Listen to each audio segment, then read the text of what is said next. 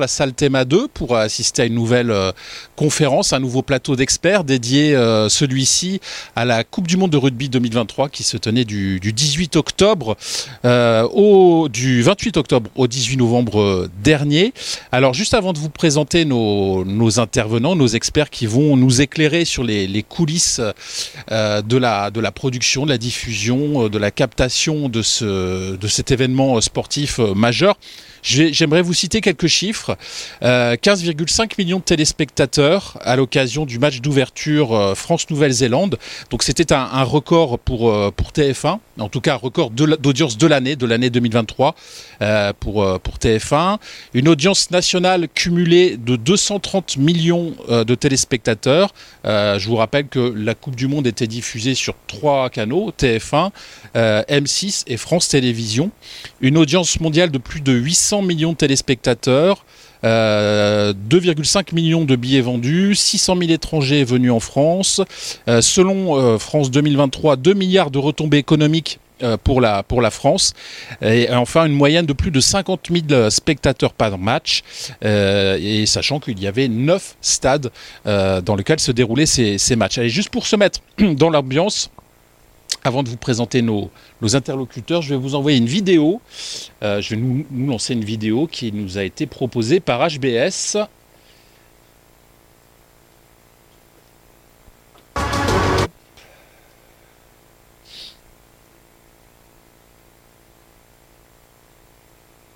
Je vais essayer de vous envoyer une vidéo.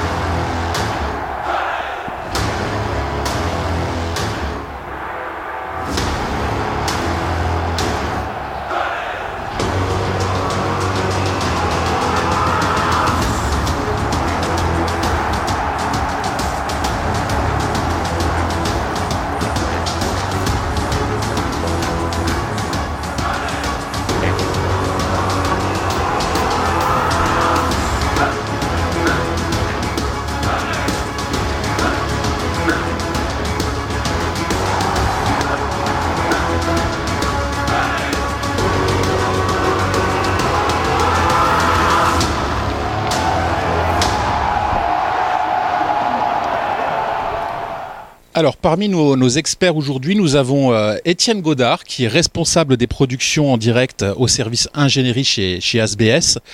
Euh, nous avons Stéphane Alessandri, juste à ses côtés, directeur général d'AMP Visual TV. Yves Davot, responsable technique des événements sportifs, hein, c'est ça Yves, euh, chez TF1. Euh, Guillaume Lerlou, directeur des systèmes d'information chez France 2023, parce qu'on va voir avec vous que c'est pas uniquement le broadcast, il l'audiovisuel au niveau de la Coupe du Monde dépasse de loin aussi la, simple, la simple entre guillemets, la retransmission euh, des matchs. Et va nous rejoindre, il est un petit peu, un petit peu en retard, Michael Viviani, qui est le manager des opérations broadcast chez France 2023. Peut-être juste un, un, petit mot, Guillaume, je voulais m'adresser à, à Michael, mais comme vous faisiez tous les deux parties de France 2023, peut-être un petit rappel. France 2023, c'est l'organisation, euh, c'est le, le, le, regroupement euh, qui euh, organisait pour la World Rugby cette Coupe du Monde. Est-ce que tout le monde nous entend bien? C'est bon? Ok. Donc France 2023, le GIP France 2023, c'est un groupement d'intérêt public et le comité d'organisation locale, un peu comme Paris 2024 comité d'organisation locale de la Coupe du Monde de rugby pour le compte de World Rugby, qui est le propriétaire du tournoi, qui est la fédération internationale. vous avez même, le même parallèle avec Paris 2024 et le, CIO. Donc on était la, candidature de la France, euh, on a gagné en septembre 2017, à peu près en même temps que, Paris 24, un, mois d'écart.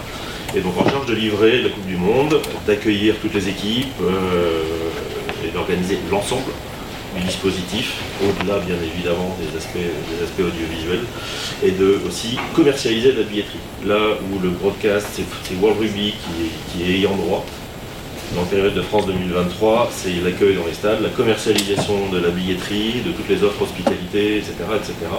Et pour revenir sur nos sujets, tout ce qui est également technologique, IT, euh, IT audiovisuel, pour tous les clients euh, divers et variés, les médias, Guillaume, juste on va peut-être voir si ton micro est ouvert.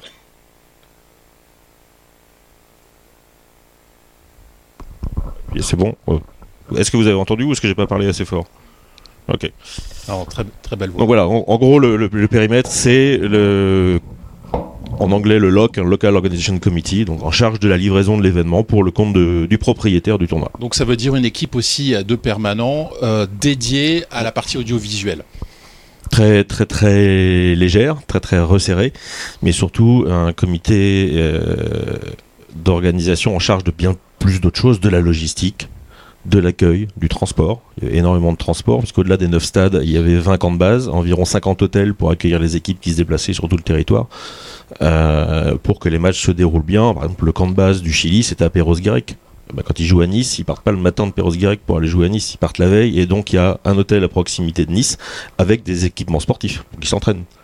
Donc il y avait aussi toute une organisation sur tout le territoire national de réservation d'hôtels, de réservation de transport, etc. etc. Donc euh, une équipe en charge de bien au-delà euh, de, la, de la captation de la diffusion, en charge de faire tout ce qu'il faut pour que ça se passe bien pour la captation et la diffusion et que le match démarre à l'heure. Alors, on, reviendra sur différents sujets euh, France 2023 avec euh, Mickaël quand il sera quand il sera là. Je vais peut-être donner passer la parole au représentant euh, d'HBS, Étienne Godard. J'imagine, et là encore une fois, on, tendra le micro à, à Michael. vous avez répondu à un appel d'offres de France 2023 pour vous occuper du broadcast. Comment ça s'est passé? Et peut-être juste quelques mots sur HBS pour ceux qui ne connaîtraient pas. Alors, HBS, ah bah, HBS a été fondé par Francis Tellier euh, euh, suite à la Coupe du Monde 98 euh, en France. Donc, et on a été depuis, du coup, le, disons, le, host broadcaster dédié à, FIFA au départ. Et donc voilà, le, scope des événements s'est un peu élargi de notre côté. on n'a pas, on a répondu, en tout cas, on a été sélectionné par World Rugby, pas par France 23. On a été sélectionné par World Rugby pour être aussi le host broadcaster de de cet événement. On avait euh, participé avec une, en, tant que joint venture avec euh, IMG en 2019 pour la Coupe du Monde au Japon, donc déjà contracté par, par World Rugby à l'époque. Euh, donc voilà, donc c'est ce qui s'est passé pour, pour cette édition. donc HBS, en gros, voilà, on est Host Broadcast Services. Donc l'entreprise a, plusieurs départements assez, assez conséquents qui fait un peu notre, notre, notre force entre guillemets. Donc on a un département ingénierie dont je fais partie. Donc on fait toute l'infrastructure euh, broadcast de captation, distribution et mise à disposition des signaux aux, repreneurs internationaux, aux détenteurs de droits, pour le compte de World Rugby ou d'un autre, euh, euh, entité d'événements sportifs. on a un département logistique qui, s'occupe du transport et, de l'hébergement de, des équipes, du matériel, voilà, de tout ce qui implique la partie logistique de nos opérations. Il y a un département production qui travaille sur comment, euh, euh, comment produire les matchs de la Coupe du Monde au mieux pour que les téléspectateurs soient, soient ravis, euh, on, l'espère. Donc voilà, il y a une grosse partie production. il y a aussi un département, évidemment, finance, etc. Mais donc voilà, c'est un peu les, piliers principaux de nos opérations. C'était ça. C'était ça la question, oui, parfait. Donc grosse expérience euh, majoritairement dans, le sport, euh, la retransmission sportive. Absolument. Alors quel, était euh, le, cahier des charges, déjà peut-être attribué de, par la, World Rugby Et voilà, qu'est-ce que, qu'est-ce que j'imagine que c'est vous qui avez travaillé Sûrement, on en reparlera avec un réalisateur référent, parce que dans certains sports, bien sûr, il y a des réalisateurs référents. Je pense qu'il y en avait un pour la Coupe du Monde de rugby. expliquez-nous un petit peu le cahier des charges. Alors en fait, euh, il n'y a pas de réalisateur référent en tant que tel, mais en tout cas les réalisateurs sont sélectionnés euh, en partenariat avec World Rugby et HBS en fonction de l'expérience des réalisateurs. Donc là en l'occurrence pour le, pour le rugby, il y avait euh, quatre réalisateurs, donc deux, deux français, un anglais et un australien. Il n'y avait pas de référent en tant que tel. par contre, on, essaye de, on essaie de faire en sorte que, tous les réalisateurs euh, de toutes les, équipes de production travaillent sur une même, euh, de manière neutre sur un même, euh, un même livrable. C'est-à-dire qu'on ne demande pas aux Français de faire un, match pour la France. C'est-à-dire que c'est quelque chose qui est, pour tous les événements qu'on fait, voilà, les, directives qu'on donne aux équipes de production et donc aux réalisateurs, c'est vraiment d'essayer d'avoir une couverture neutre pour, pour le monde entier. Voilà Michael qui, nous, qui, a fait très vite. Merci de nous rejoindre, Michael. Michael Viviani, donc euh, manager des opérations broadcast chez France 2023. Euh, on va continuer un petit peu avec vous, Étienne. avant de parler peut-être d'aller plus dans le détail de, ce qui se passait dans les stades, il y avait déjà un fait assez marquant. Euh, le stade de Roland Garros, qui est quand même un, endroit prestigieux, s'est transformé en, IBC, en centre névralgique de cette euh, Coupe du Monde de, rugby. Euh, pourquoi Roland Garros et quelles étaient aussi les infrastructures nécessaires à, l'implantation au sein de ce, de ce stade, de, de cet IBC alors en effet, on a bénéficié donc du stade de Roland Garros, euh, en tout cas des infrastructures existantes du stade de Roland Garros, euh, en l'occurrence parce qu'effectivement Roland Garros euh, se, passe tous les ans et tous les ans il y a donc aussi une sorte d'IBC qui est mis en place hein, pour accueillir les infrastructures broadcast et les broadcasters internationaux. Donc là, c'était une occasion de, bénéficier de, cette infrastructure vu que la Coupe du Monde se passait en France. Euh, ça a été un choix euh, avec, avec France 23, hein, aussi entre France 23, World Rugby et HBS, pour sélectionner l'endroit qui convenait. Donc, euh, donc effectivement, ça nous a permis en tout cas de bénéficier de, de, bâtiments existants. Donc évidemment, tout ce, qui était, euh, tout ce qui était mis en place pour Roland Garros avait été, avait été enlevé, hein, bien évidemment, après Roland Garros. Donc nous, on a, on a utilisé euh, le, ce qu'on appelle le TV Compound de Roland Garros, clairement. C'est-à-dire que les, stades, les cours de tennis de Roland Garros ont, eu aucune utilité sur le, sur le rugby pour nous, mais on a bénéficié en tout cas du, du des, cabines temporaires qui sont installées sur le TV Compound de Roland Garros pour euh, euh, euh, héberger l'IBC. Donc tous les moyens techniques, les, salles de production, les salles de meeting, les, broadcasters comme, TF1 et, d'autres qui sont venus sur site pour récupérer les signaux. Donc effectivement, c'était le, cœur, le, centre névralgique des opérations broadcast de la Coupe du Monde. En quoi cette IBC euh, de cette édition de rugby était différente peut-être de celle de, euh, du Japon? On était sur un finalement un système, enfin un IBC assez similaire où il y avait euh, quelques, quelques nouveautés à souligner?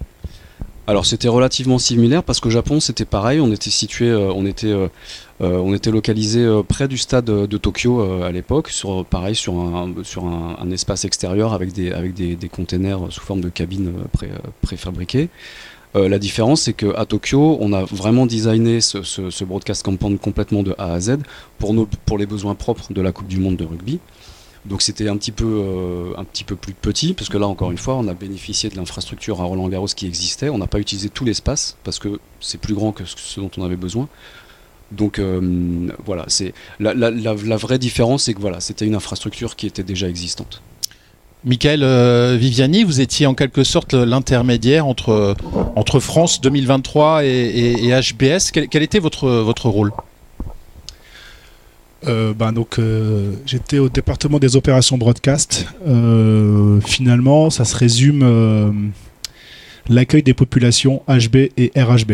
Donc la population HB c'était HBS World Rugby qui était vraiment, était assimilé au World Rugby, c'était le bras armé technique et host broadcast de World Rugby.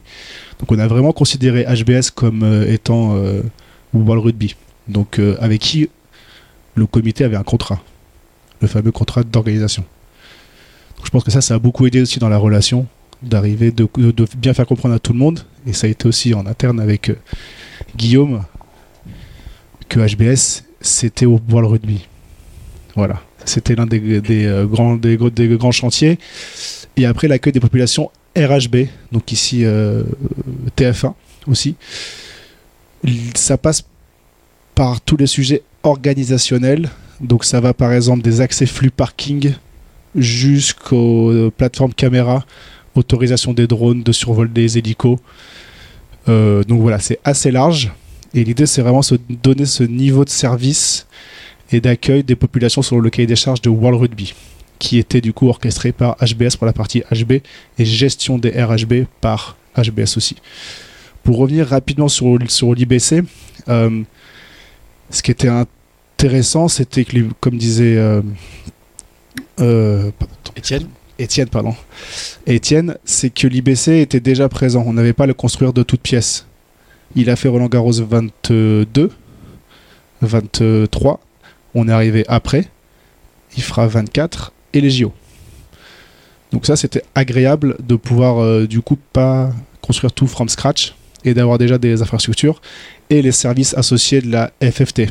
Il y a un service IT, il y a un service sécurité, il y a un service power, il y a un service catering, l'un des meilleurs catering euh, de France, euh, et de la Coupe du Monde de rugby, je pense.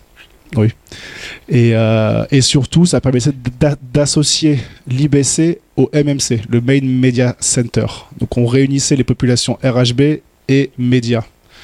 Donc on pouvait, avec Christophe Koukowka, qui était du coup euh, ma partie prenante côté médias.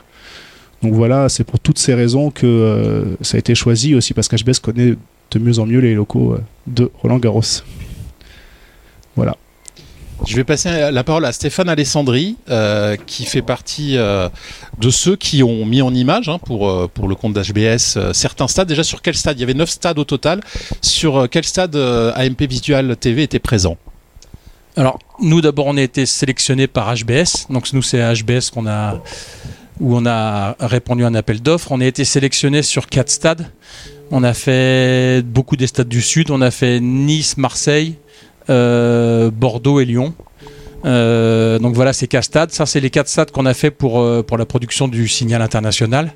Après, en parallèle, on était présente euh, pour euh, l'additionnel content feed au HBS de manière pas très lourde, mais, mais aussi à Roland Garros. Et puis, on a aussi fait pour euh, TF1, M6, euh, la NHK, Privatif.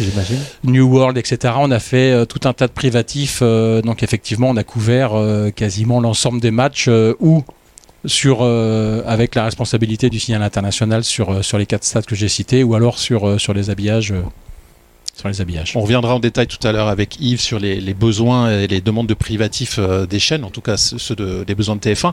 Euh, quels étaient les dispositifs? Est-ce que d'ailleurs dans chaque stade on avait les mêmes dispositifs en termes de nombre de caméras euh, Ou est-ce qu'il y avait une, mise en abîme sur, par exemple, sur la finale, sur le match d'ouverture, avec plus de, plus de caméras? Enfin, voilà. Est-ce que, est que Stéphane, tu peux nous expliquer un petit peu quels étaient les- les points importants du dispositif?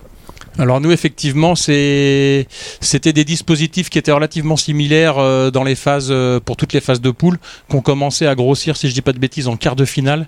On a dû passer on était en mode bronze, on a dû passer en silver euh, pour les quarts de finale. Après nous on s'est arrêté là, on n'a pas fait les euh, les demi-finales et les finales qui se sont faites au stade de France. On n'était pas euh, on n'était pas en charge de, de la partie signal international pour euh, pour ce stade. Donc voilà, donc nous ça représentait une centaine de caméras, une centaine de personnes. Euh, on a fait, euh, on a fait quelque chose qui était un peu nouveau et un peu récent sur le, sur cette Coupe du Monde, c'est qu'on n'a pas mis une unité de production par stade. Euh, HBS nous a, euh, nous a autorisé entre guillemets à euh, déplacer nos moyens d'un stade à l'autre, c'est-à-dire qu'on a couvert nos quatre stades avec euh, avec trois camions avec trois avec trois quarts de production. Euh, on a l'avantage d'avoir des des quarts. On avait deux quarts jumeaux, donc les deux derniers quarts de la flotte. hein, D'ailleurs qu'on a un peu euh, on a un peu étraîné, bon, qui, qui venait pas juste de sortir, mais qu'on a qu'on a pour la première fois chargé euh, chargé comme ça un peu un peu plein.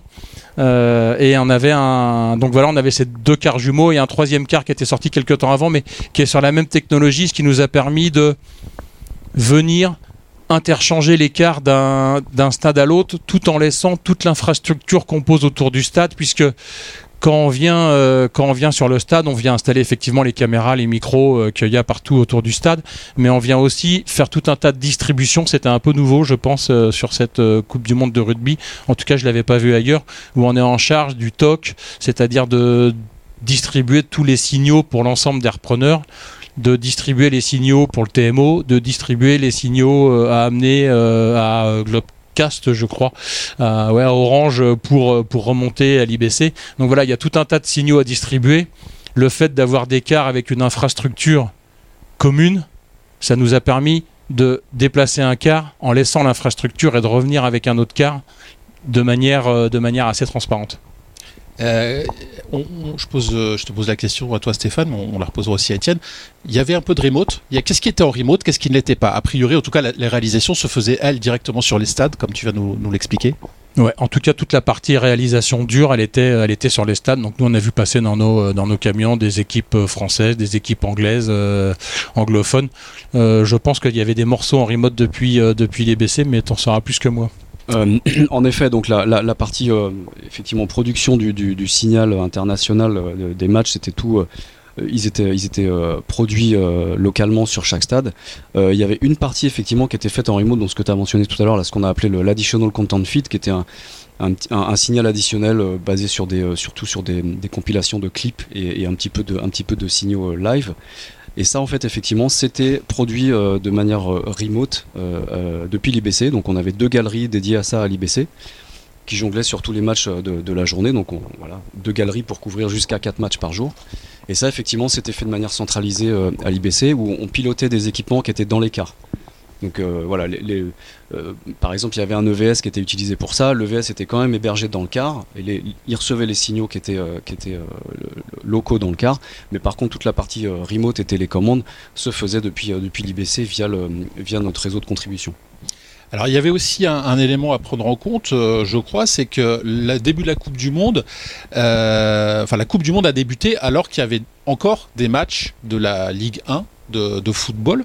Euh, donc c'est aussi peut-être euh, à, Stéphane, à Étienne, enfin à, qui- veut répondre, mais je pense que c'est quand même pas si simple que ça et c'est- assez rare finalement de devoir mettre en place des productions alors que les stades sont utilisés pour une autre discipline. Comment vous avez pu euh, gérer ça et qu'est-ce que ça a engendré comme problème? Ouais, je veux, bien faire un bout de la réponse. Je pense que c'est pas pour on n'est pas le prestataire pour qui ça a été le plus compliqué puisque nous on connaît tous ces stades. Euh, C'était des stades de foot, on fait une très grande partie des matchs de foot, donc on connaît tous ces stades. C'est notre précablage qui est dans tous ces stades. Donc euh, effectivement, on a pris le parti de ne pas utiliser le précablage euh, foot existant et de retirer un câblage complet de manière à laisser de manière à ce que quand le foot reprend, qu'ils aient accès à, euh, à leurs habitudes et à leur manière de faire. Mais effectivement, il a fallu jongler, laisser un peu de place, faire attention au pré-câblage. Et puis, euh, et puis à Marseille, on a aussi eu le pape qui est venu. euh, on a aussi fait une, une, messe papale au, milieu, au milieu de la compétition. Ça a été aussi un grand challenge parce que d'un seul coup, on sort de c'est d'autres typologies de personnes qui viennent s'approprier le lieu euh, avec d'autres euh, manières de faire. On est dans le foot, on est dans le rugby, on est dans le sport. Il y a des habitudes de travail, on sait comment faire. C'est des choses qu'on, je veux dire, avec HBS, on fait le foot aussi pour HBS. Donc tout ça, c'était, on était en famille entre guillemets. On savait gérer. La messe papale, c'était, c'est une autre famille. Ouais, en, en effet, moi je, je peux ajouter quand même C'est là-dessus. un Pour autre nous, c'était un vrai, euh, un vrai défi parce que, euh, euh, en l'occurrence, nous, sur l'habitude qu'on a sur les événements qu'on fait, c'est d'avoir une période de 100% d'exclusivité. C'est-à-dire que de- d'une date, euh, je sais pas moi, un mois avant, avant le premier match jusqu'à deux semaines après le dernier match, normalement, on a un usage exclusif des stades. Donc, on n'était pas du tout habitué à ça. Et effectivement, c'était assez, ça a été une problématique.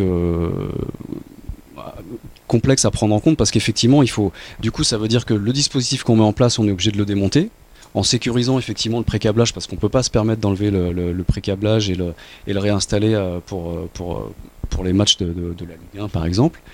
Donc ouais ça ça a été assez compliqué. Finalement au final ça s'est plutôt bien passé je trouve. Voilà. Mais ça a été quelque chose à, anticiper de toute façon. Oui, et c'est encore une fois, c'est quelque chose d'assez rare. Euh, avec un, événement d'une telle ampleur, devoir gérer avec d'autres euh, disciplines, moi je.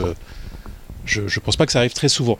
On va s'intéresser un petit peu aux diffuseurs, l'un d'entre eux en tout cas à TF1. Euh, Yves Davot, alors déjà, euh, le, fait de. Vous étiez trois diffuseurs en France. Euh, comment ça se passait entre vous? Quels étaient les, échanges? Comment vous avez pu euh, travailler euh, ensemble? Alors pour la partie euh, pour la partie technique, euh, donc c'est TF1 qui a pris le lead euh, sur l'infrastructure. Nous on a quand même une, bonne expérience, peut-être pas comparée aussi à France Télévisions qui en produit énormément, mais en tout cas voilà il fallait un chef de file. Donc nous on a pris cette tête de file pour pour designer l'infrastructure, lancer les appels d'offres, puis déployer les moyens. C'est vrai que la temporalité du déploiement de ce type d'infrastructure est quand même assez différente euh, de l'expression des besoins éditoriaux. euh, donc bon, il y a beaucoup de choses qu'on doit anticiper, qu'on fait un petit peu euh, par expérience. Et, par la suite, on, a, on, a, on a fédéré les besoins de France Télévisions ou ceux d'M6 par rapport à nous, nos besoins, la manière d'utiliser les infrastructures pour, bah, pour que tout soit, soit cohérent. Parce que c'est vrai qu'on regardait un peu le calendrier des matchs, sur les 48 matchs, ça, ça jonglait. quoi. C'est vrai que le premier week-end, euh, on a commencé, on avait, la spéciale pour TF1, avec un setup qui était un peu particulier quand même. Euh, on a enchaîné le lendemain, je crois qu'on avait trois matchs d'M6. On finissait la journée par un match de TF1. Euh, et le dimanche, on a fait la même chose avec France Télévisions. Quoi. En terminant à chaque fois par un match de TF1, étant donné que TF1 avait, avait les matchs en prime à l'exception d'un match de l'équipe de France euh, pour France Télévisions. Donc en fait, tout ça, ça s'est vraiment, vraiment très très bien passé. Quoi. Petite complexité quand même euh, au niveau technique, parce qu'effectivement, euh, router, router des signaux de coordination, des postes commentateurs, bon, c'est quand même un métier, c'est plutôt le métier d'HBS en l'occurrence que le nôtre. Euh, donc euh, bon bah il a fallu il a fallu se préparer, euh, il a fallu produire quand même la documentation, les informations nécessaires aux autres ayants droit bah, pour être en capacité de fournir un service qui soit qui soit à l'identique qu'on retransmette les matchs pour TF1 ou pour France Télévisions ou pour M6. Alors quels sont les, les besoins? Parce qu'on imagine bien que à domicile, un diffuseur ne se contente pas de récupérer le signal international. Il y a vraiment un enrichissement au niveau des, programmes. Vous pouvez nous expliquer un petit peu quelles étaient vos demandes, vous, chez TF1 euh, Quels étaient vos besoins? Après, je crois que vous nous avez envoyé des slides. Vous me dites quand vous voulez qu'on les, qu'on, les envoie. Euh, mais voilà, en gros, pour un diffuseur comme TF1, quelles étaient les demandes spécifiques euh, sur cette Coupe du Monde? Bah, nous déjà, euh, on, a une, sorte de colonne vertébrale. C'est euh, voilà le, contenu, euh, je dirais, au-dessus de tous les autres, c'est la diffusion du match. Donc, donc ça commence d'abord par ça. bon, en quelque sorte, il était privatisé au sens où on, l'a diffusé avec un habillage en français, qui était produit donc spécifiquement, fabriqué spécifiquement pour les diffuseurs français. Euh, donc ça, c'est le contenu euh, sur lequel il faut, euh, il faut s'attacher, il faut, sécuriser. et puis la, deuxième, composante de privatisation sont les commentaires. Bon, une fois qu'on a le match, l'habillage et les commentaires, je dis pas qu'on a fait 90% du, du, travail, mais bon, je dirais presque 90% de la valeur de, ce qu'on va diffuser. Euh, et tout le reste, euh, bon, c'est de la complexité en plus, c'est du travail en plus. Donc nous, vraiment, le, centre névralgique pour nous, c'est l'IBC, parce que finalement, ces signaux-là, euh, on les récupère par là. que ce soit les postes commentateurs, l'habillage français. Les signaux additionnels disponibles, bon, Étienne l'a évoqué, les contenus additionnels, la beauty, c'est-à-dire tout ce qui va nous permettre de faire une prise d'antenne euh, propre, pas rentrer directement de manière abrupte dans le match. Euh, on récupère également euh, les, la caméra commentateur sur la totalité des matchs. Ça, ça, c'était vraiment c'est un invariant que ce soit pour les matchs de TF1 ou les matchs de M6. à partir de ça, on a des dispositifs spécifiques en fonction du match. Euh, donc je l'ai dit, la totalité des matchs, euh, il y a forcément de toute façon la caméra commentateur. Ensuite, euh, les matchs d'équipe de France, on vient rajouter des moyens additionnels qui nous permettent de couvrir les positions d'interview, que ça soit avant match, mi-temps, après match. Peu près ouais, quatre positions. Et, et on avait pour le match d'ouverture, bon ah, bon, un setup malheureusement qu'on aurait peut-être pu retrouver sur la finale, mais ça n'a pas été le cas, à savoir euh, qu'on a produit euh, une spéciale, un JT spécial euh, depuis le stade de l'équipe de France. donc là, le, setup est un petit peu particulier, à savoir qu'on a, on a produit la totalité de la case avant match, spécial, enfin spécial avant match, le match partait de là-bas et c'est seulement à la fin du match qu'on est reparti euh, vers le studio de TF1 euh, pour faire le, magazine. Euh, donc vraiment l'idée c'est de construire une colonne vertébrale sur laquelle on, va s'appuyer, sur laquelle on va s'appuyer pour diffuser les matchs, et ensuite provisionner des moyens, des infrastructures pour pouvoir greffer euh, des, enrichissements euh, éditoriaux pour la couverture des matchs équipe de France et en l'occurrence euh, pour la spéciale.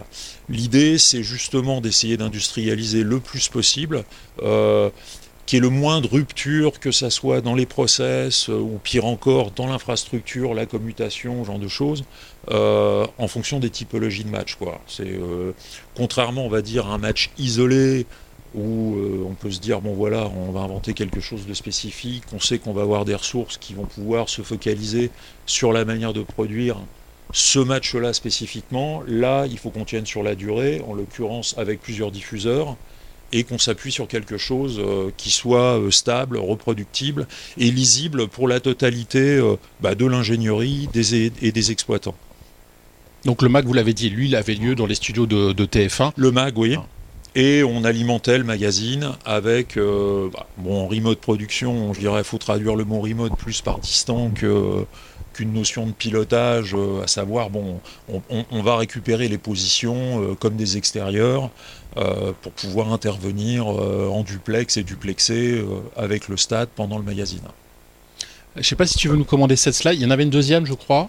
Oui, bah ça, c'est un petit peu. Commander un petit peu. Alors, je ne sais pas si on, peut, on va peut-être s'écarter juste le temps de.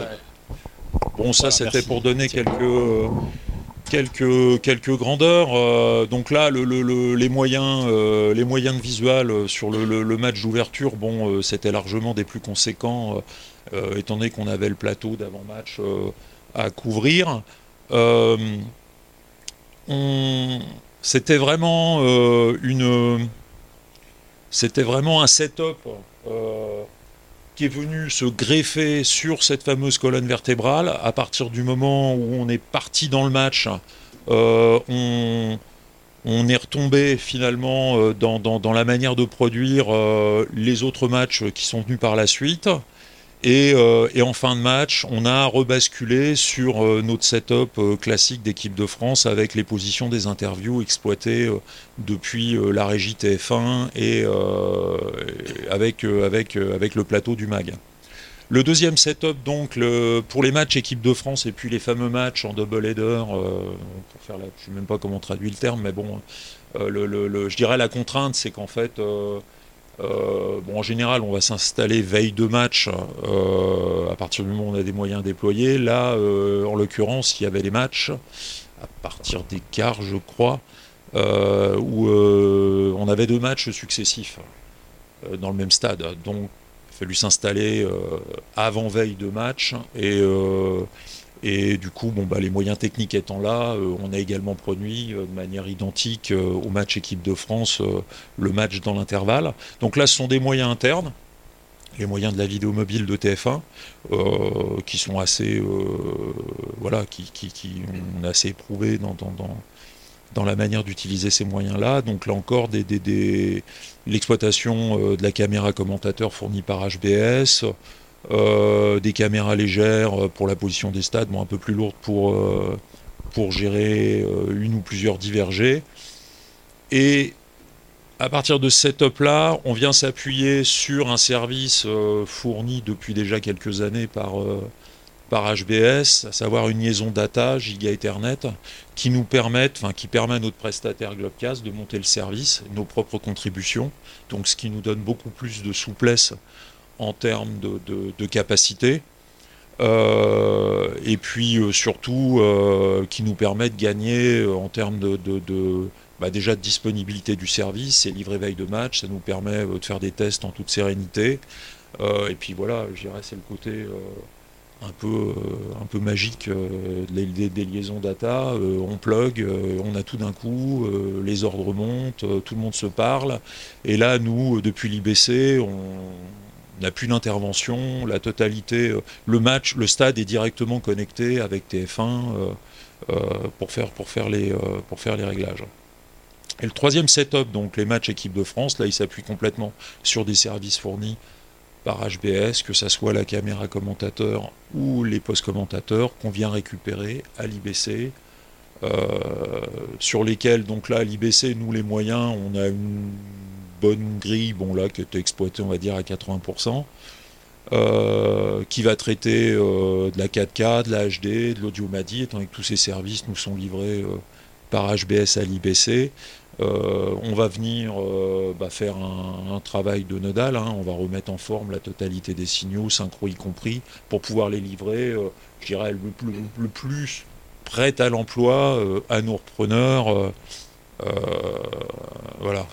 euh, un mur d'image assez conséquent parce qu'effectivement on avait on avait quand même quelques signaux quelques signaux à traiter dont l'habillage français et à partir de là en Y on venait distribuer sur 14 départs euh, deux départs privatisés pour TF1 et pour M6, et puis 10 départs qui étaient partagés entre TF1, M6 et France Télévisions.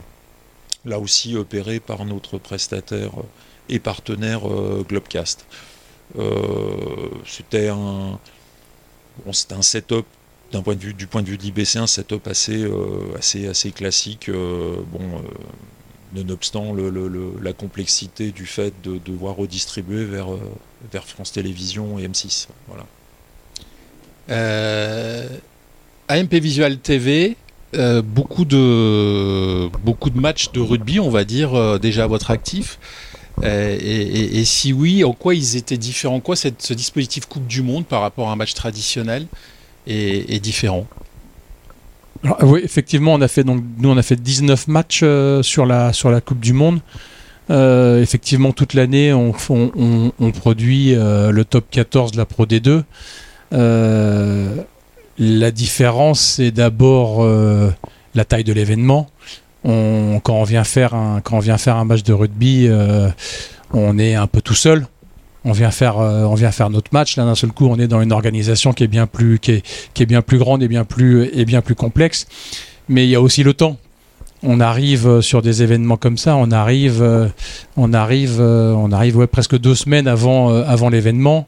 on a le temps de se positionner, de câbler, de tester, de s'interconnecter avec, avec l'ensemble des, avec l'ensemble des autres acteurs sur le, sur le, sur le stade.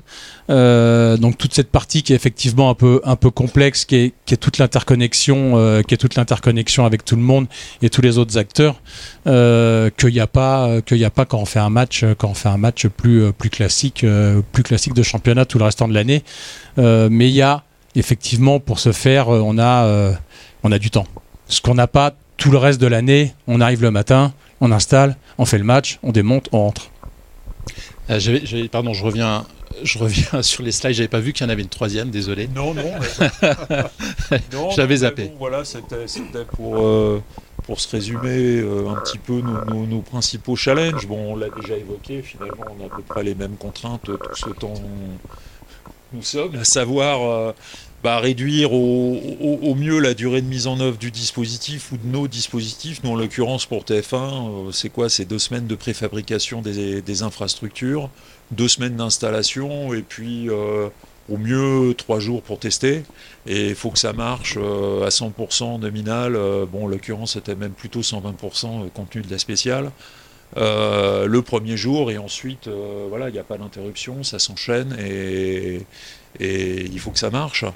Le, deuxième sujet, je l'ai vraiment, euh, vraiment euh, un tout petit peu évoqué, c'est tirer profit euh, de, toutes ces technologies IP, je l'ai évoqué, donc le giga Ethernet, donc tout ce qui peut nous apporter de la souplesse, finalement pour découpler les questions relatives à l'infrastructure des besoins de la production parce que voilà, la temporalité euh, de, la production, la manière dont ils expriment leurs besoins sont quand même assez différents de la temporalité du planning de déploiement d'infrastructures. Donc il y a un moment, euh, bah voilà, il faut, provisionner quelque chose en sachant que de toute façon le point d'atterrissage, euh, il va convenir, qu'importe finalement les modifications qui puissent y avoir en cours de route de la part de la production. Bah, c'est simplifier l'ingénierie le plus possible aussi, surtout euh, en l'occurrence dès qu'on commence à, venir utiliser euh, des technologies IP. Et puis, bah, bon, voilà, c'est le nerf de la guerre, hein, c'est toujours proposer plus de services tout en réduisant le coût, en tout cas en essayant de le maintenir euh, constant.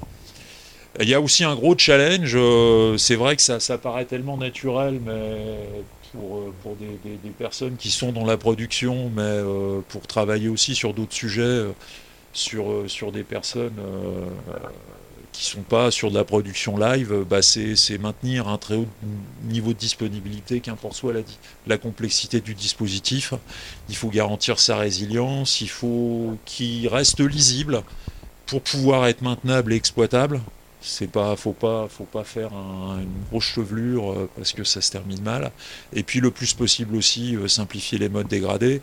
Bon, euh, la production live c'est vrai, euh, quand on discute avec des personnes de, de, l'IT ou d'autres spécialités, euh, bon ben voilà, moi ce que je peux dire c'est euh, on a quoi? On a eu 3-4 secondes de problèmes, ouais, d'incidents sur, sur 48 matchs diffusés. c'est oui encore, c'était la panne, on a un problème de générateur de synchro. Pour les spécialistes, je pense qu'on peut pas vraiment faire pire. et Et voilà, ça s'est traduit euh, par 4 euh, ou 5 secondes d'image figée, mais bon, euh, quand on fait le cumul de la durée du service qu'on a pu rendre, on est quand même au-delà du million de secondes, donc ça fait quand même un petit 99 avec 6-9 derrière. en termes de disponibilité, quand on sort ce genre de chiffres à des personnes d'autres métiers, ils commencent un petit peu à réaliser le travail que c'est, pas seulement pour faire quelque chose qui marche, mais quelque chose qui est parfait. Quoi. Euh, Étienne Godard, la partie habillage international, elle était faite euh, depuis euh, l'IBC, elle était, elle était gérée comment?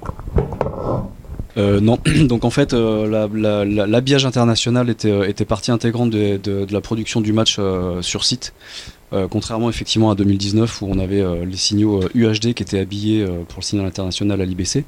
Là effectivement l'écart avait, avait chacun des systèmes de systèmes graphiques donc qui étaient aussi euh, fourni par nous pour, euh, voilà, pour habiller les matchs internationaux. La seule partie euh, d'habillage qui était, qui était faite à l'IBC, c'était effectivement l'habillage pour les unilatéraux comme, comme TF1, où effectivement là on mettait à disposition les graphiques français à l'IBC ou au stade si, si, effectivement TF1 souhaitait les récupérer au stade. Et du côté d'HBS, j'ai cru comprendre que vous aviez aussi une, vision sur la partie éditoriale. J'imagine que vous proposez aussi de la fabrication de contenu, bah, notamment pour les signaux internationaux ça fait partie aussi de vos attributions Bien sûr, c'est comme j'expliquais tout à l'heure, euh, le, département production, en l'occurrence, travaille, travaille là-dessus sur comment raconter au mieux euh, un match de Coupe du Monde de rugby euh, pour les téléspectateurs qui sont voilà, en soif de, voir un spectacle. Donc, donc oui, effectivement, on a beaucoup, beaucoup de, gens qui travaillent là-dessus en amont, en préparation. Alors je vais passer la parole à, Guillaume Lerlou parce qu'on a parlé jusqu'à présent beaucoup broadcast, mais comme on nous disait en préambule, euh, un événement comme une Coupe du Monde de rugby, c'est bien sûr du broadcast, en tout cas ce que, le grand public euh, euh, voit, mais il y a toute une partie audiovisuelle hors broadcast qui est, essentielle. Guillaume, est-ce que tu peux nous la, déjà nous la présenter, cette partie? Et ça va même au-delà, puisque pour prendre l'exemple du, du, petit badge, par exemple, c'est la DSI de France 2023 qui fournissait la plateforme d'accréditation pour que chacun puisse venir travailler dans les stades. Et ça, c'est dix mois avant le début du premier match. Donc on est sur une temporalité totalement différente. Je pourrais en parler pendant, des heures, mais on va rester sur les services euh, audiovisuels qui ont été portés par euh, le réseau national fourni, fourni par Orange, donc à l'équivalent, équivalent du BCN en gros pour, pour HBS et autres. On avait également un réseau national qui reliait tous les stades, l'IBC et le THQ qui est le, le centre, euh, le centre euh, du tournoi, à la maison de la mutualité. Donc l'ensemble des sites étaient reliés entre eux, cette infrastructure était indispensable pour pouvoir fournir de nombreux services audiovisuels dans chaque site mais pas uniquement, puisqu'on fournissait également des, services dans les, euh, dans les camps de base des équipes et parfois euh, ailleurs. Donc ça va au-delà, ça va au-delà des stades. Mais par exemple, euh, les services audiovisuels pour les médias, pour le grand public et les clients hospitalité, c'est par exemple un, jour où il y avait quatre matchs. Le deuxième jour, le, le 9 septembre, il y avait quatre matchs dans la journée. Quand vous êtes au Stade de France et que c'est le troisième match, l'activité euh, des, journalistes et photographes et autres, ils arrivent trois heures avant. Donc on leur diffuse le match précédent qui se passe ailleurs, dans la salle de presse. Et les différents clients arrivent bien plus tôt. Donc on a monté un réseau, une plateforme multicast nationale euh, pour pouvoir diffuser l'ensemble des matchs, les highlights, les conférences de presse, etc., etc. Toute une, toute une, une li- une ligne éditoriale en reprenant les signaux fournis par HBS à l'IBC. La tête de réseau IPTV était à l'IBC et on pouvait arroser l'ensemble des, l'ensemble des, des stades avec un peu plus de 500 écrans euh, de diffusion pour les différentes populations, le grand public, euh, les médias, euh, les, tous les officiels, etc. etc. Euh, donc une, une grosse plateforme euh, dont la tête de réseau était à côté du bureau de Mickaël. En gros, et on arrosait aussi, on diffusait aussi tout ça au MMC, également à Roland Garros, pour euh, les équipes de Rugby News Services, qui est l'agence euh, interne World Rugby, euh, pour la production et diffusion de, différents contenus. Donc ça, c'était vraiment le, gros réseau IPTV de, diffusion des, événements en match des moins 1, les autres matchs dans tous les stades, et évidemment la diffusion du match dans, le stade. Les conférences de presse étaient également diffusées. La grosse plateforme IPTV au niveau national. Un autre service important en termes, d'audiovisuel, euh, c'était la traduction simultanée. Tous les rendez-vous médias, euh, team announcement, qui peuvent se faire 48 heures avant le début du match, avec parfois un choix de lieu deux heures avant euh, l'annonce, donc c'était un petit peu folklorique par moment. Euh, surtout quand on ne maîtrise pas la connectivité euh, disponible dans un- une salle de conférence. euh, je, vais encore reprendre l'exemple de Perros Guirec, mais ça, s'est passé ailleurs. On n'a pas une maîtrise totale du réseau, donc la qualité des, infos transportées n'est pas toujours, en rendez-vous. Mais la traduction simultanée est une demande forte de World Rugby et c'est bien normal. C'est pas le circuit ATP où tout le monde parle anglais. Il y a évidemment moins de langues qu'au JO, mais il y a quand même pas mal de langues. Donc toutes les conférences de presse étaient euh, traduites et il y avait une plateforme, on a mis en place une plateforme cloud, euh, ce qui fait que les interprètes étaient à distance. Et il y avait toujours euh, de l'anglais, la langue du coach, la langue de l'équipe, de l'anglais, dans certains cas des, matrices de langue un petit peu compliquées. Japonais, géorgien, vous n'avez pas de traduction directe. hein. Donc vous, passez par des intermédiaires. Donc là encore, on s'appuyait sur ce même réseau national. Dans certains cas, les, conférences de presse étaient reprises par HBS, donc il y avait euh, des, liaisons, euh, des liaisons avec HBS, et on pouvait aussi écouter les conférences de presse via le Wi-Fi pour les journalistes euh, sur place et à distance, via le réseau fourni par, Orange. Donc les rendez-vous médias, il y en a eu plus de 500, je crois, au total, sur, toute la, sur toute la compétition. Donc ça fait beaucoup dans tous les stades et également en dehors des stades. Donc c'est bref, mais c'est très fréquent. en fait. Donc ça, ça fait partie des deux, gros services euh, audiovisuels. On a également monté un réseau d'ente national. On n'a pas trop trop utilisé, mais on avait l'idée au début d'avoir, euh, pourquoi pas, un, programme d'animation euh, au niveau national et être capable d'avoir une seule source et de diffuser la musique ou autre chose sur l'ensemble de l'ensemble des stades en s'appuyant sur la même infrastructure mutualisée, data, vidé- vidéo, audio. Donc ça c'était un des gros des gros sujets. Euh, et aussi sur de l'audio, c'était le l'interfaçage du système de Refcoms, qui est le, le- les systèmes audio des, des arbitres, des officiels, qui était également repris pour diffusion euh, diffusion web, pour euh, intégration dans une dans une appli de World Rugby. En plus des la réutilisation par le broadcast. Nous avons envoyé aussi quelques slides. Je sais pas si enfin, tu nous as envoyé des Ouais. slides. Je sais pas si tu veux les commenter. Alors oui, enfin, la, la DSI fait bien sûr autre chose que de l'audiovisuel. hein. On fait aussi de la data. C'est pour ça que je parlais de la plateforme d'accréditation. Ça arrive en temporalité bien avant. On a également monté des réseaux informatiques complémentaires dans les stades, parce que certains stades sont très bien équipés, d'autres moins, mais on, on ne peut pas travailler avec des, des- des variations de, de ce type-là. Donc dans chaque stade ont été montées des infrastructures réseau en overlay, et qui étaient identiques pour avoir la capacité de fournir euh, les mêmes services quel que soit le stade. Donc c'est énormément de switch, euh, énormément de câbles, Alors, j'ai pas le nombre de kilomètres de, câbles qui, ont été tirés, mais euh, tout ça se faisait bien en amont. C'est un sujet vraiment de temporalité bien en avant de la mise à disposition des stades, ce qu'on appelle la PUE, la période d'utilisation exclusive, c'était 10 jours avant le premier match. On a monté des infrastructures bien avant ces, ces 10 jours, euh, parce que euh, côté IT, on commençait à fournir du service dès la mise à disposition des stades, parce que les équipes commençaient à arriver. L'équipe d'HBS, de TF1, d'autres, euh, les médias, les, gens qui installaient plein d'autres choses, donc on fournissait nous du service bien, bien en amont. Donc environ 10 000 utilisateurs, toute population, toute population confondue.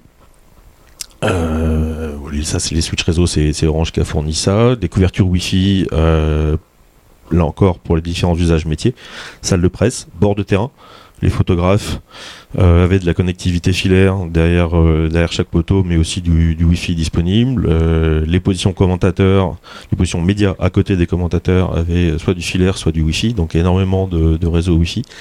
Les talkie-walkie, c'est un peu vintage, mais sans euh, bah, vous, vous livrez pas un événement international. Donc on a à peu près loué la moitié du parc disponible en France pour la Coupe du Monde. Que tout site, tout site confondu, les télés, les imprimantes, la repro, euh, on imprime encore, hein, hélas. Euh, les, les PDA, c'est les systèmes de contrôle des accréditations, mais aussi de contrôle des billets. On, fournit aussi du service pour euh, vérifier si vous êtes bien, euh, si vous bien un titre pour pouvoir accéder, accéder au stade. Énormément de, de portables loués ou achetés, des applications, et aussi on a fourni nombre de tablettes, de téléphones, de cartes SIM, de relais 4G Wi-Fi pour les officiels de World Rugby pour éviter les frais de roaming, etc., etc. Donc il y a eu énormément d'équipements euh, fournis un peu partout, donc des problèmes de logistique, euh, pour derrière avoir des services IT, mais aussi audiovisuels.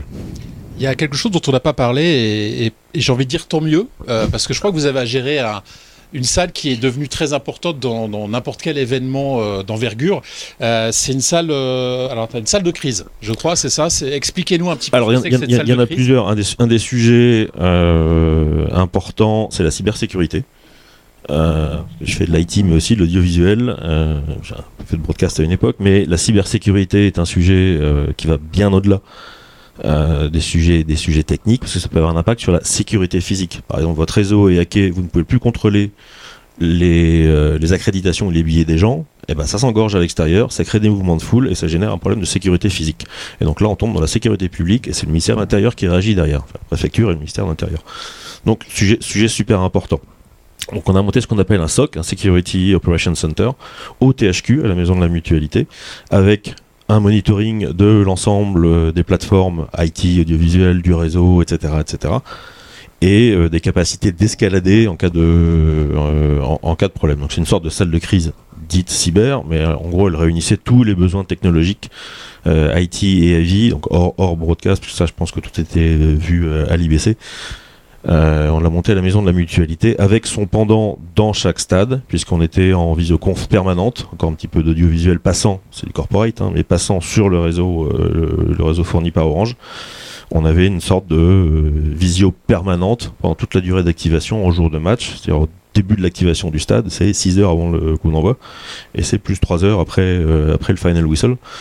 Euh, où on était en liaison permanente, euh, parce qu'on sait que la couverture 4G dans un stade, quand il y a 80 000 personnes, elle, peut s'effondrer. Les radios ne fonctionnent pas au niveau national, donc on avait monté aussi un pont pour être, euh, être en présence permanente avec toutes les équipes, pour être capable de réagir, nous au niveau techno, mais en cas de crise, ça s'étend tout de suite à la, DSSM, qui est la direction de la sécurité, de la sûreté et de la mobilité, et évidemment après aux instances que sont euh, l'ANSI, la CNSJ, Co- Coordination nationale de la sécurité des jeux. On était dans cette, euh, cette, organisation.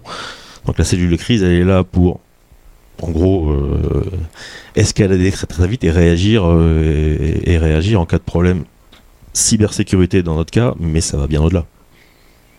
Donc on l'a heureusement pas vraiment utilisé parce qu'on a fait ce qu'il fallait en amont, mais il faut être prêt. C'est de la prévention. Euh, Michael Viviani, euh, on a sur un événement comme celui-ci, donc le, comité d'organisation euh, a été créé très en amont déjà pour la candidature, mais à partir de quel moment, après bien sûr avoir été retenu par la, World Rugby, à partir de quel moment vous avez commencé à vous rapprocher d'HBS ou des autres intermédiaires pour la mise en image de ce grand événement? Alors, je pense que ça a démarré en 2022, mais euh, nous avons répondu avec un groupement, un, un appel public, un MAPA, et on a été notifié début février 23, donc c'était très tard. Et donc là, on est rentré dans un tunnel jusqu'à il y a deux semaines. Donc, euh, beaucoup de discussions avaient été faites côté HBS et World Rugby euh, au comité. Ça avait été traité euh, par certaines personnes, mais ça se bousculait un peu au portillon. Et donc, du coup, euh, par cet appel d'offres qu'a lancé le groupement, le GIP, le groupement d'intérêt public, on a fait venir des experts, des compétences. Et donc nous, on faisait partie du consortium sur la partie broadcast. Il y a eu de l'event delivery qui arrivait. Et du coup, France 23 euh, a pu livrer et avoir des experts euh, pour faire les, derniers 100 mètres en fait. Donc moi, je suis arrivé en février avec euh, mon département. Et de là, bah, tout de suite, ça a été une prise de contact. On a fait une visite de site, tous. Qu'on était en- environ 200. Donc on a tous été en BD en février, visite des, des 9 stades. J'en ai fait 4 des visites, mais la première est en février, et puis on a attaqué les sujets très, rapidement, euh, parce qu'il y en avait beaucoup. Voilà. Donc, euh, et on a vraiment discuté HBS, World Rugby, France 23, et l'idée c'était vraiment d'adresser tous les sujets qui étaient euh, en attente, et de lancer les marchés, lancer les commandes, c'est des commandes Loxam. On a utilisé, je pense, plus d'une centaine de cabines Loxam, des kilomètres de, je pense, de passe-câble, de barriérage. Et euh, aussi beaucoup de sujets avec IT, avec Guillaume, le département de Guillaume, où en fait on a vraiment travaillé main dans la main, euh, je pense pendant 10 mois, parce qu'il y avait énormément de choses, dont le BCN, qui était euh, du coup par Orange, mais coordonné par HBS et le, le One IP, donc, ce que tu as discuté tout à l'heure. Donc voilà, donc on a vraiment travaillé ensemble avec le euh, l'IT, mais on était euh, tous les jours euh, en relation avec euh, World Rugby, Amanda Godson, le département d'Amanda Godson, et HBS avec les équipes d'Etienne et de Project Management avec Gary Shaw pour la partie value. Étienne Godard, suite à cette euh, expérience, vous avez de nombreuses expériences hein, sur de, gros événements, mais est-ce qu'en France, est-ce que les stades, est-ce que l'intégralité des neuf stades était à la hauteur en termes de, moyens fibrés, en termes de, réseau, en termes de, euh, de positionnement des caméras? Est-ce que les, stades euh, avaient un niveau suffisant évidemment, mais est-ce qu'ils sont vraiment adaptés à une production moderne de, de matchs comme les matchs de rugby? Alors, quoi qu'il en soit, euh, oui, par, par, par défaut, oui, puisqu'ils ont été sélectionnés et que voilà, la France, la France a été sélectionnée pour, héberger cette Coupe du Monde. Mais après, il faut savoir que de toute façon, quoi qu'il en soit, on a toujours une couche euh, par-dessus que. euh, indispensable à faire, c'est-à-dire qu'effectivement les positions de caméra sont peut-être pas exactement celles dont on a besoin pour, euh, pour euh, la couverture des matchs euh, qu'on envisage. Euh, Il y a souvent euh, un plus grand nombre de caméras que sur des matchs réguliers de, de- de ces stades. Donc de toute façon, on a des, on a des, on a des, des additions à, à- à ajouter sur les stades et c'est voilà, c'est pour ça qu'on a aussi une équipe qui est. Qui est Michael parlait des, des, des- des visites de stades de- depuis le début d'année, c'est pareil. Nous, on a, on a des équipes qui visitent les stades, qui s'assurent que les infrastructures dans le stade peuvent être, peuvent être euh, euh, mises en place telles que- telles qu'on en a besoin. Euh, après, en termes de connectivité, de toute façon, on s'appuie pas sur la connectivité permanente de ces stades parce qu'on a besoin d'une connectivité différente sur un événement comme ça. Ils ont mentionné à plusieurs reprises le BCN, ça, ça, parle, ça parle sans doute pas à tout le monde, c'est ce qu'on appelle le Broadcast Contribution Network, qui était notre réseau principal de contribution entre tous les stades et l'IBC, par lequel on, faisait transiter tous les signaux, euh, tous les signaux euh, purement broadcast et un petit peu de, de- de signaux data, comme Yves, euh, Yves mentionnait, au- pour offrir des services aux broadcasters qui, leur permettent de transporter des données. Mais par exemple, pour vous donner une idée, sur, chaque stade, pour la Coupe du Monde de rugby, entre chaque stade et l'IBC, on avait une connectivité de 100 gigas redondée par stade. Et c'est loin d'être la connectivité classique des, euh, des, des- des- des- des stades pour, les matchs de, de la Ligue 1 ou, d'autres ou d'autres événements. Donc voilà, de toute façon, on est obligé de rajouter une couche personnalisée euh, pour l'événement euh, en question euh, euh, sur les stades. Mais en tout cas, euh, euh, les stades ont hébergé les, les matchs. Il y a eu des spectateurs dans les stades. On a réussi à installer des caméras. Donc oui. Après, il y a toujours des difficultés. euh, c'est inhérent, c'est inhérent à ce type de, à ce type de projet. De toute façon, on rencontre des difficultés. Il faut ajouter des, il faut ajouter des choses à droite à gauche. Mais voilà, c'est, euh, c'est justement euh, le, but de la relation avec l'entité locale comme France 23 pour la Coupe du Monde. C'est des discussions avec World Rugby, effectivement. Donc voilà. Est-ce qu'il y a des, des questions dans, dans la salle? Oui. Alors, je ne sais pas s'il y a des micros qui peuvent euh, arriver jusqu'à vous. Peut-être venez jusqu'à nous.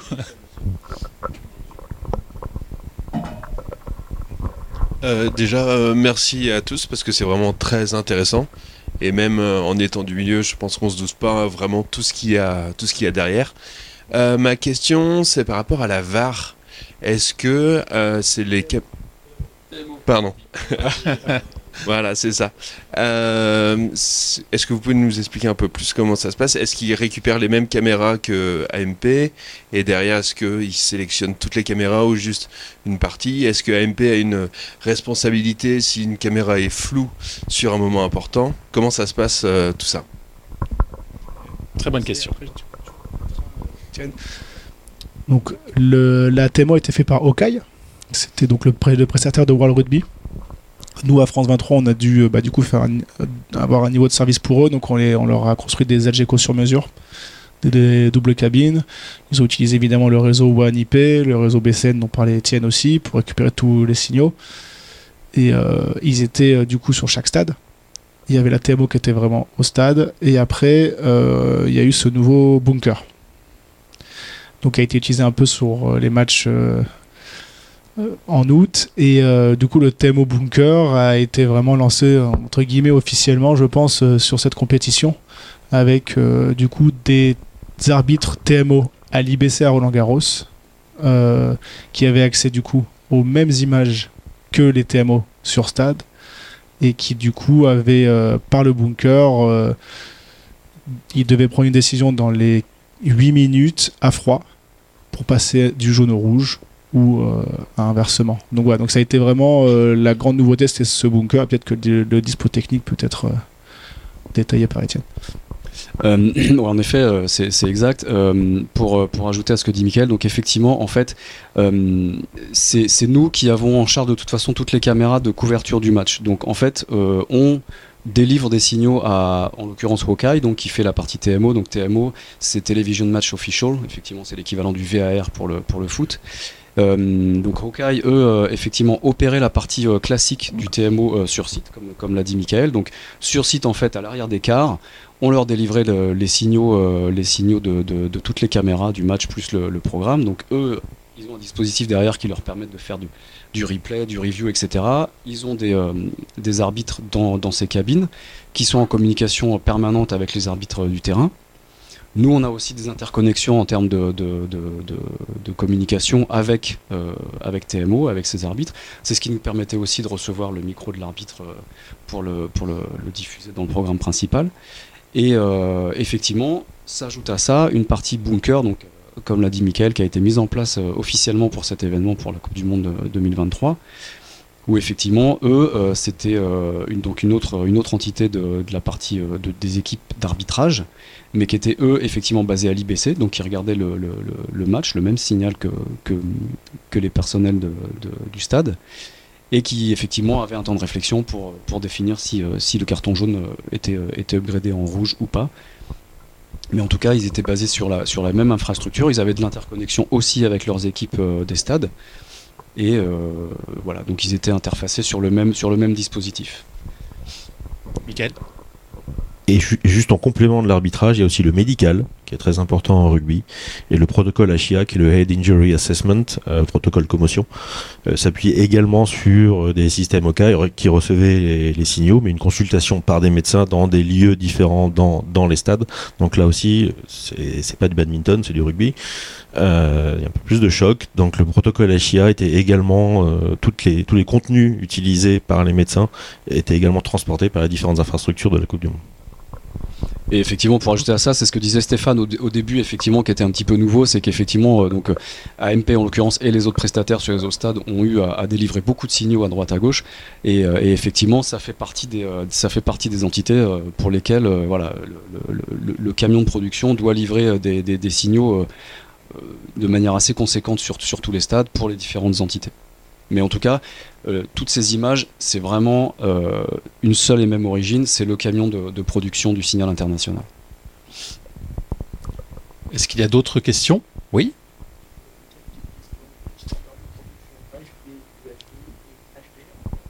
Alors, on n'a pas fait d'HDR sur la Coupe du Monde de, de rugby, mais par contre, tous les matchs ont été produits en UHD. C'était un petit peu différent de ce qu'on a fait sur la Coupe du Monde euh, de, foot, dans le sens où en fait, suivant, l'écart, le dispositif technique n'était pas exactement euh, le même. Mais en tout cas, effectivement, tous les matchs ont été, produits en UHD.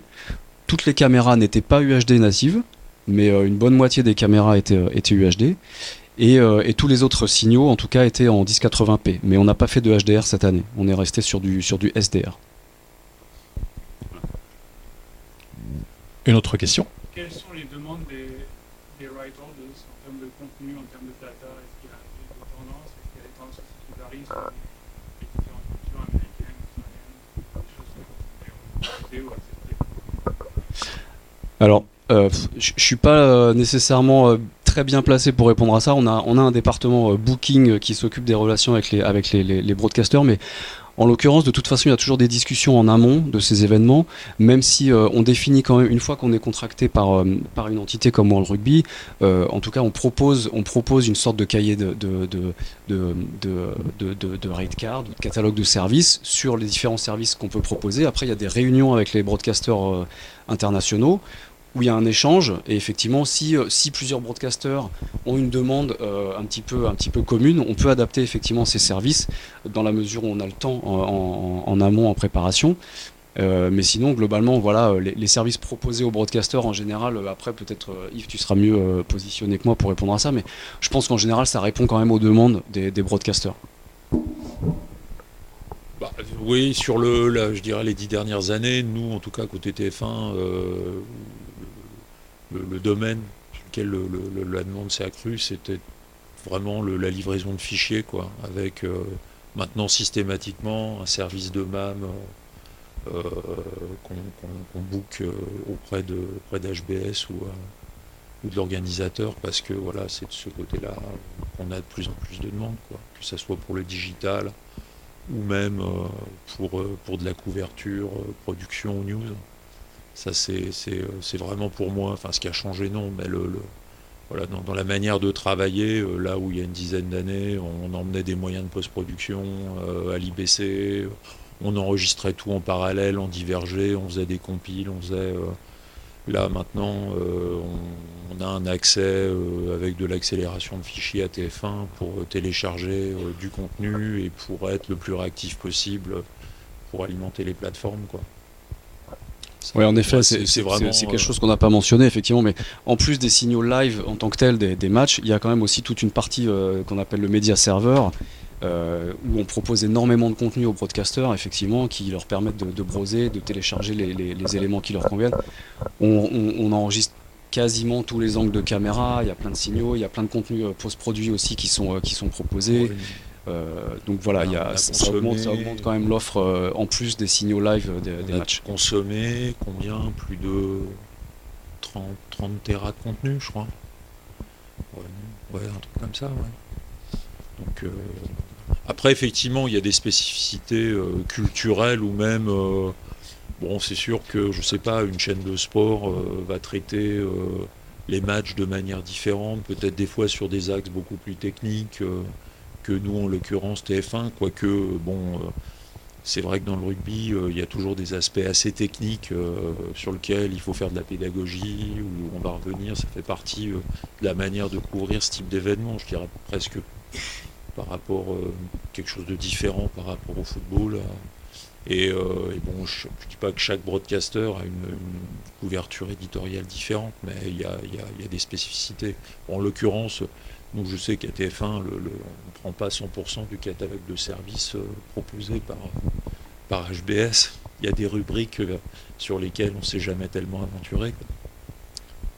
Alors, peut-être une dernière question, puis après on va devoir rendre la salle.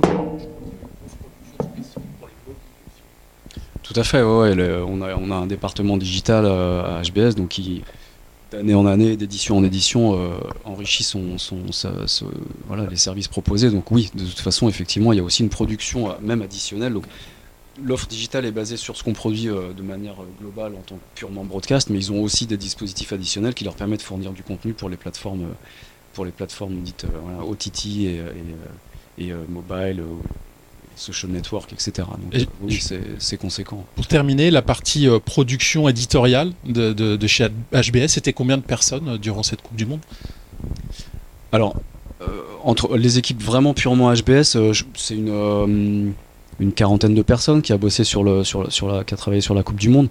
Après, en période d'événement, on- évidemment, évidemment, les équipes s'étoffent parce qu'on a aussi des équipes locales qui suivent les équipes de production, qui, voilà, qui s'assurent que les, les, les, les, les, euh, les guidelines, donc les recommandations éditoriales, etc., sont, sont bien suivies. Mais oui, c'est ouais, à peu près de ce, cet ordre de grandeur. Il y avait combien de journalistes accrédités euh, Est-ce que vous avez vous en souvenez? Vous avez de chiffres? Moi, j'ai pas la référence. Et Mais, bon, on va euh, terminer sur une question sans réponse. Voilà. Merci, merci beaucoup d'être, euh, d'avoir assisté à cette conférence. Merci beaucoup Merci à vous. aux intervenants.